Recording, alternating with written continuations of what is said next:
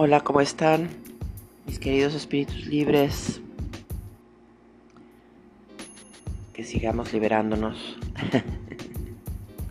Aunque suene repetitivo.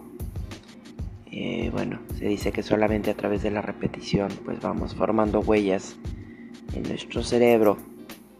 ¿no? Y vamos haciendo conexiones ahí neuronales que nos van llevando a a generar pues una especie de, camino recorrido en la que, realmente sí es, un camino, una memoria eh, que va dejando una huella que por supuesto nosotros buscamos que sea gozosa.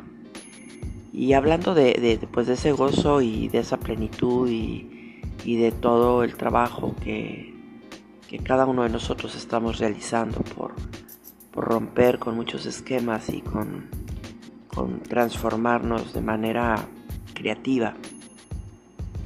Eh, hoy quisiera tocar un tema que finalmente eh, pues me va llegando de las reflexiones que con día a día eh, a lo largo de, de, esta ya un poquito larga vida para mí pues me han hecho reaccionar a veces ante ciertas eh, creencias, de ciertos dogmas. Y, mi intención aquí es un poquito ir a, a profundidad en el sentido de empezar a, a, transformar y a romper esos dogmas para darles eh, como una visión más fresca y diferente, ¿no?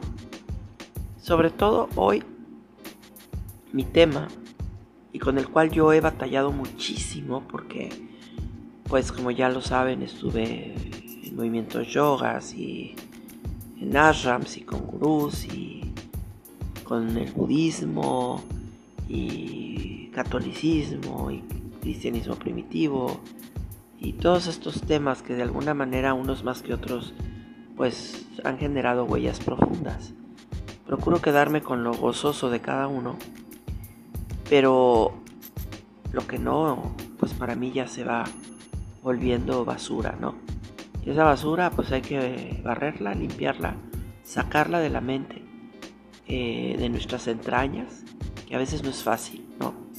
A veces tenemos ahí cuartos oscuros que eh, hay que entrarle abrazando la sombra muy amablemente eh, o aventar pues esa agua bendita y florecitas a los infiernos, ¿no?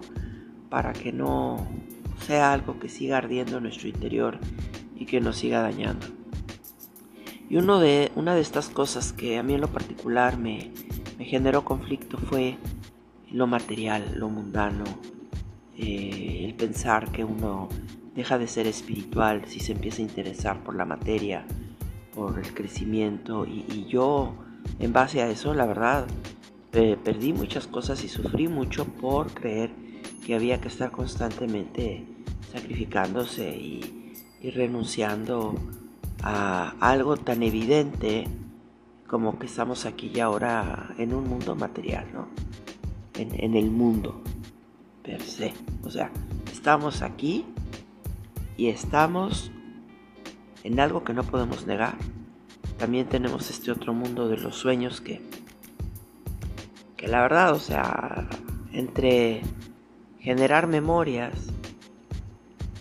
y tener sueños hay una gran diferencia, porque pues, los sueños son algo ahí que se quedan siempre sin que tomemos acción. Y las memorias se quedan en nosotros basadas en, en lo que hagamos, en los recuerdos, en las experiencias, en las impresiones que guardamos en el cuerpo y en la mente. Porque el cuerpo también tiene memoria. Nada más basta preguntarle a un fisioterapeuta eh, a la gente que, se dedica a rehabilitar a las personas, que yo he estado en ese proceso también con mi pareja, como ya lo he comentado, y, y, vemos que el cuerpo tiene memoria, aunque a veces una persona ya no pueda o, esté capacitada de moverse en ciertos, eh, de acuerdo a ciertas experiencias en su vida, si vuelve a ejercitarse diario, diario, diario, ¿no? Esa es una disciplina, una disciplina gozosa, para volver a recuperar la articulación de sus, de, sus músculos, de, eh, sus tendones y, muchas veces que los huesos también vuelvan a unirse. Esa es una cuestión de, de constancia, de práctica para volver a integrar esos movimientos y, ponernos de pie en la vida nuevamente. Entonces para mí estoy nuevamente articulando las creencias que, me alejaron tanto de lo mundano del mundo. Eh, y, y, por eso hoy quiero hablar que lo mundano también es sagrado, así se ha vuelto para mí y así se los quiero expresar. Para que los que tengan también ese conflicto o estén en lucha, eh, se den cuenta que vale la pena abrazarlo. Y, ya saben que me, que, me gusta ir mucho a la raíz de las cosas y las palabras, pues para mí la etimología es muy importante. Entonces, ¿de, de dónde viene esta parte, pues, de sagrado, no? Y sagrado tiene que ver con, con lo santo también, ¿no? Y el latín santo viene del verbo sansire, que es consagrar pero también es sancionar. Y tiene una raíz indoeuropea que es sac con K, que está presente en sacro, en sacrificio, en sacrilegio, sacerdote, sagrado, ¿no? Sacrosanto, pero lo más interesante es que lo santo, eh, al venir de esta palabra sacrificio y también venir de, de consagrar, pero hay que tener cuidado porque también puede ser sancionar. A veces hacemos lo espiritual tan santo que nos podemos llegar a sancionar a nosotros mismos, ¿no? Y para poder dar el salto y hacer también eh, el dinero y la materia algo santo, eh, habría que saber que para llegar también a obtener lo que queremos en la vida, pues habrá que renunciar y sacrificar cosas que de momento creemos que no son gozosas, pero no nos llevan a esa plenitud que buscamos. Entonces, llegar a una plenitud también implica trabajo, ¿eh? No, no es nada más orar o ponernos a practicar ciertas cosas. Tenemos que ir a fondo. Y para ello, abrazar al mundo. ¿Y qué significa mundo en latín? Mundo viene de mundos.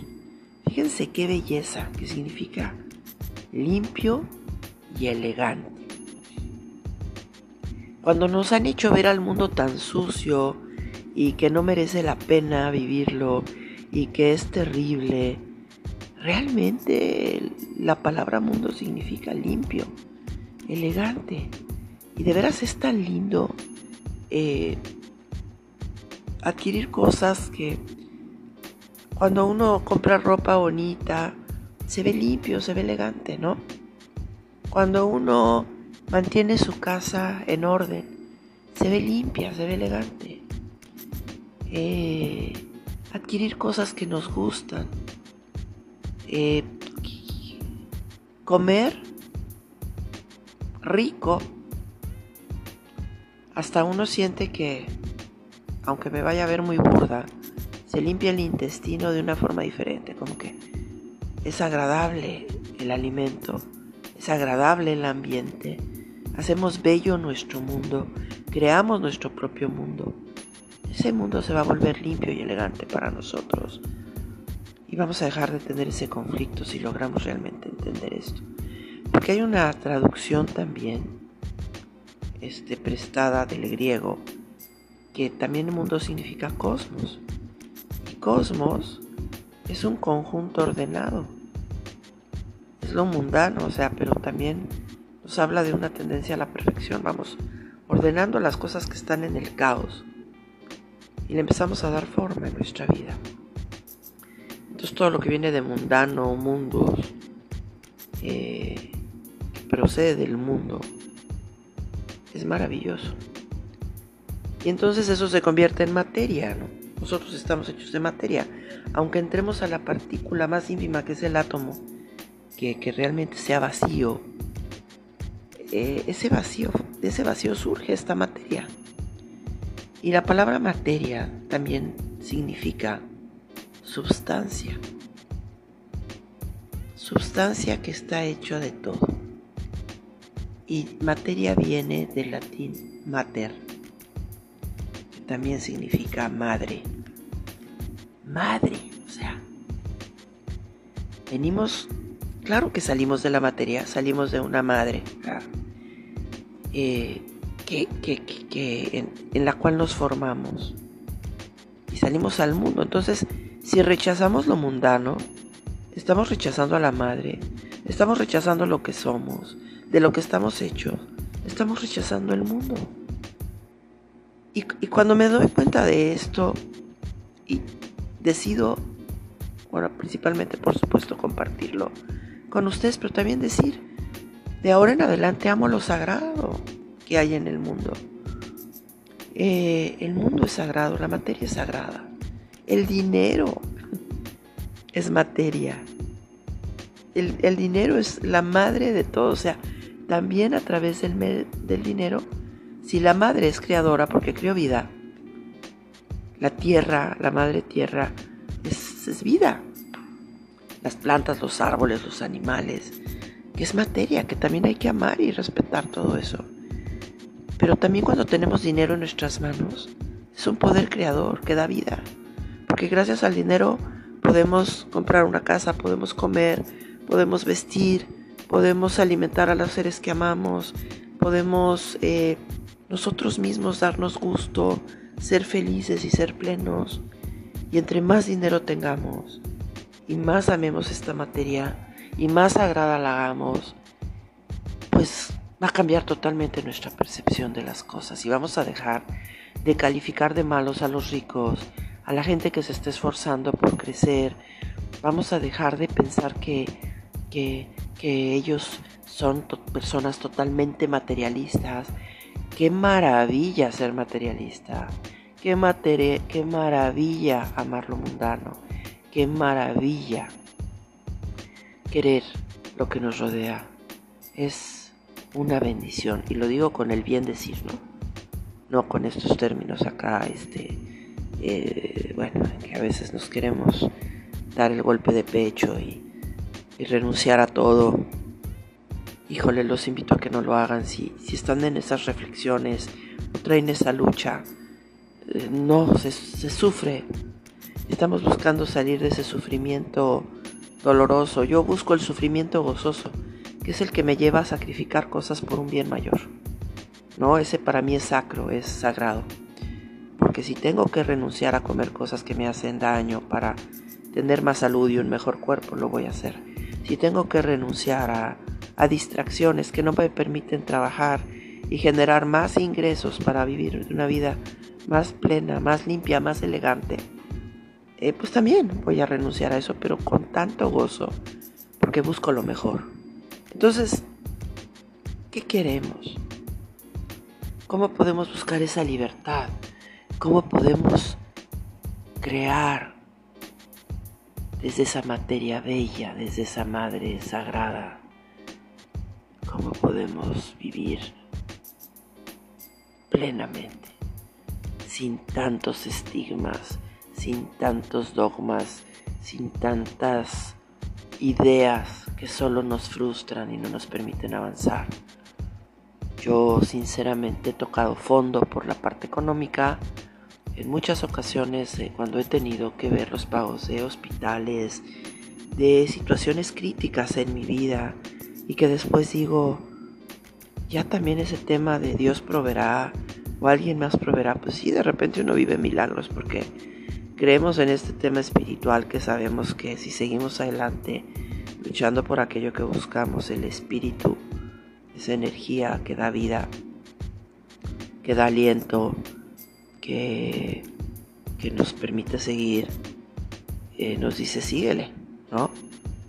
Pero muchas veces rechazamos, inclusive las ayudas, porque no, no, no, no, es eh, Dios me va a ayudar, ¿no?